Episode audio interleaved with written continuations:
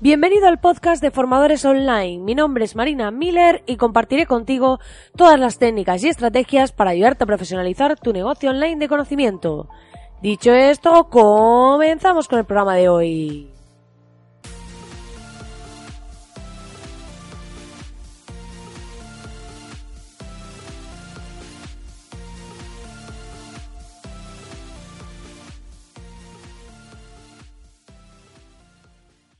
Buenos días, muy buenos días, querido oyente. Ya estamos aquí al lunes 25 de marzo.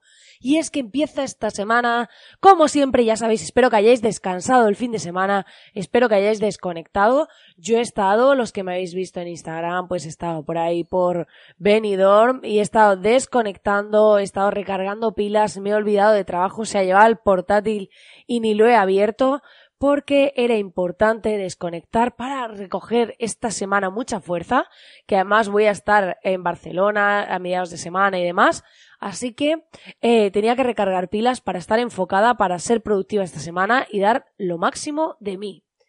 Si aún no lo has hecho todavía, ya sabes que puedes entrar en www.marinamiller.es y acceder a la Academia de Formadores Online, una academia online totalmente gratuita en la que vas a tener un montón de vídeo masterclasses que van directamente al grano para aprender a vender tu propio contenido en Internet, ¿vale?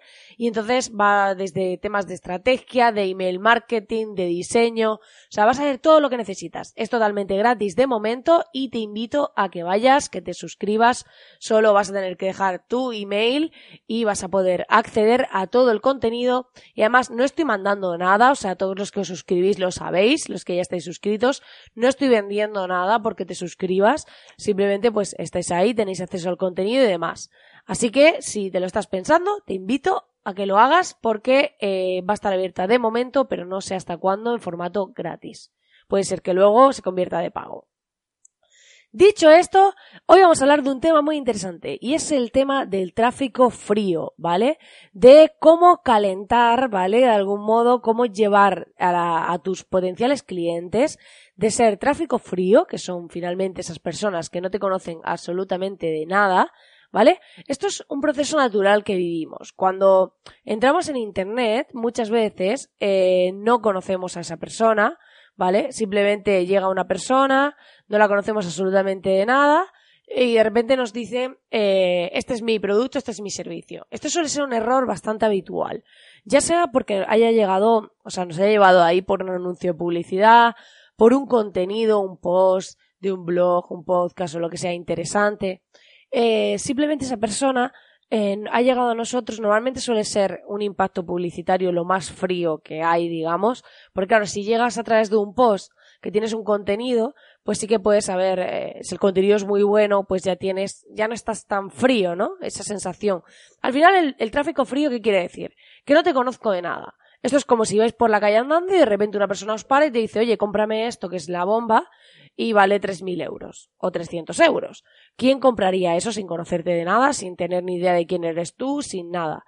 No es lo mismo que si vas a una tienda que tú ya vas a buscarlo porque has visto un anuncio en televisión, ¿vale? Para que explicar un poco el concepto. He visto un anuncio en televisión eh, y de repente pues digo, ay, pues voy a ir a esta tienda para que me informen. Entonces tú ya ahí eres tráfico templado porque tú ya cuando llegas a ese sitio ya sabes qué producto es, ya sabes algo sobre esto. Entonces, aquí la clave en Internet, una de las cosas de los errores más habituales, es que las personas lo que quieren es, monto una página de ventas y quiero que a través de la publicidad directamente esa persona me compre. Y tenemos que tener en cuenta que en ese proceso, sobre todo cuando somos pequeñitos y no somos conocidos, porque claro, un MediaMark hace branding, ¿Sabes? Un, hay páginas, incluso si nos vamos al tema de los cursos, pues tenéis Doméstica, de cursos creativos y demás, o Udemy, todas estas plataformas ya van teniendo cierto nombre. Entonces, cuando sacan un curso, si tú ya has visto otros cursos de doméstica, pues sabes la calidad de esos cursos. Entonces ya eres tráfico templado, no, no es que llegas de nuevo a esa web, no tienes ni idea de quiénes son, ¿no? Entonces, tenemos que tener en cuenta que las personas pasamos por un proceso. Entonces, cuando eh, en Internet, pensad que igual que entraríamos en una tienda física y si la tienda está destrozada y demás, eh, no compraríamos porque nos parecería, bueno, pues el producto no está muy bien o lo que sea. En cambio, pues online se trata un poco de hacer lo mismo y trasladarlo. Y para eso hay dos factores clave. Uno es el aspecto visual de nuestra página, es decir, qué sensación damos, si los textos se ven bien en móviles, ordenador y demás, si el discurso visual, eh, porque si hay imágenes pixeladas o este tipo de cosas que se ven mal o los elementos están mal colocados, da mala imagen. Y esto al final sería entrar como una tienda descolocada y decir, bueno, voy a comprar aquí un producto eh, de alto precio. Pues entonces sería como, mira, la tienda no me da buena impresión, ¿no? Aquí al final vemos que nos dejamos mucho guiar por la imagen. Y en este sentido, habría que trasladarlo al mundo digital. Eh, aquí en el mundo digital es importante que cuando entremos en una página web nos dé esa sensación de confianza. Eso como se hace con el discurso visual se hace a través de los iconos, a través de los textos, a través de cómo está hecho el planteamiento de la web, el discurso de venta, el copywriting, es decir, la redacción de textos persuasivos, qué estamos diciendo en nuestros textos, si conecta con esa persona. Entonces, es todo un discurso que forman un conjunto el fondo de las imágenes, si vendemos productos, pues qué fondo tienen, que tengan fondo blanco, si son profesionales o no, porque si se nota que las he hecho yo en mi casa, pues no transmite lo mismo, la misma confianza y demás. Yo tengo clientes que tienen tienda online, porque aunque den temas de información, pueden vender algún pequeño producto físico, y lo que hacen, pues se han comprado la cajita esta que venden en Amazon para hacer las fotos, luego las editamos para que el fondo sea puramente blanco y no se vea pues distintos fondos. O sea, hay un trabajo de que cuando la gente entre en esa tienda online tenga esa sensación de confianza, de que es profesional, de que lo que hay detrás es serio, ¿no?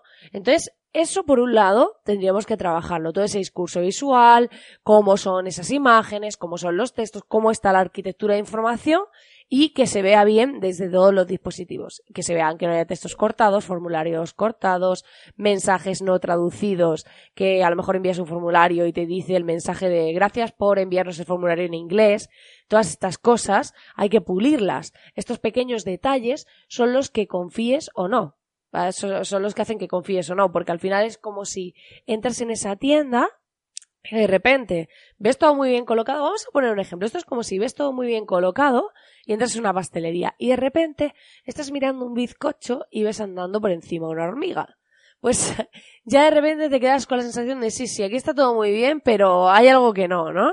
Pues sería un poco eso, ¿vale? Entonces tenemos que tener cuidado con ese tipo de cosas. Y por otro lado, una vez que tenemos bien montado ese discurso visual, es cómo hacemos ese proceso para ganarnos la confianza de esa persona. Al final los embudos de venta bien hechos, porque hay gente que utiliza técnicas súper agresivas y estudiadas para convencer, pero bueno, ese sería otro tema, como ya hemos visto en otros programas. Pero aquí la clave es que los embudos de venta los utilizamos para ir generando esa sensación de confianza.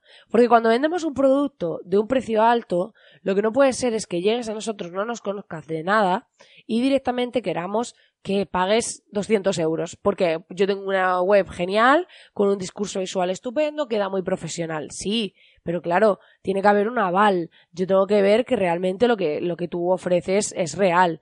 Entonces, para esto se utilizan muchísimo lo que hemos comentado más veces, los lead magnet, que son los productos estos gratuitos, ya sea un webinar, un taller online, un ebook, una plantilla, un recurso, lo que sea, para eh, que esa persona te deje su email y darle algo a cambio que genere confianza. Y una vez que ha pasado eso, lo que hacemos es que a través de distintos correos electrónicos vamos dándole en un proceso según como sea luego el producto que vamos a vender mucho contenido, mucho contenido de valor, mucho más posts, más plantillas, más vídeos, lo que sea pero no decir, ah, te cojo el email, te da esto gratis y voy a la venta, no ser que sea un webinar muy potente o cosas así, pero al final se trata de que en ese proceso tracemos esa relación de confianza, que consigamos que esa persona realmente diga, oye, esta persona sabe de lo que habla, esta persona me, me puede ayudar con lo que está haciendo, ¿no?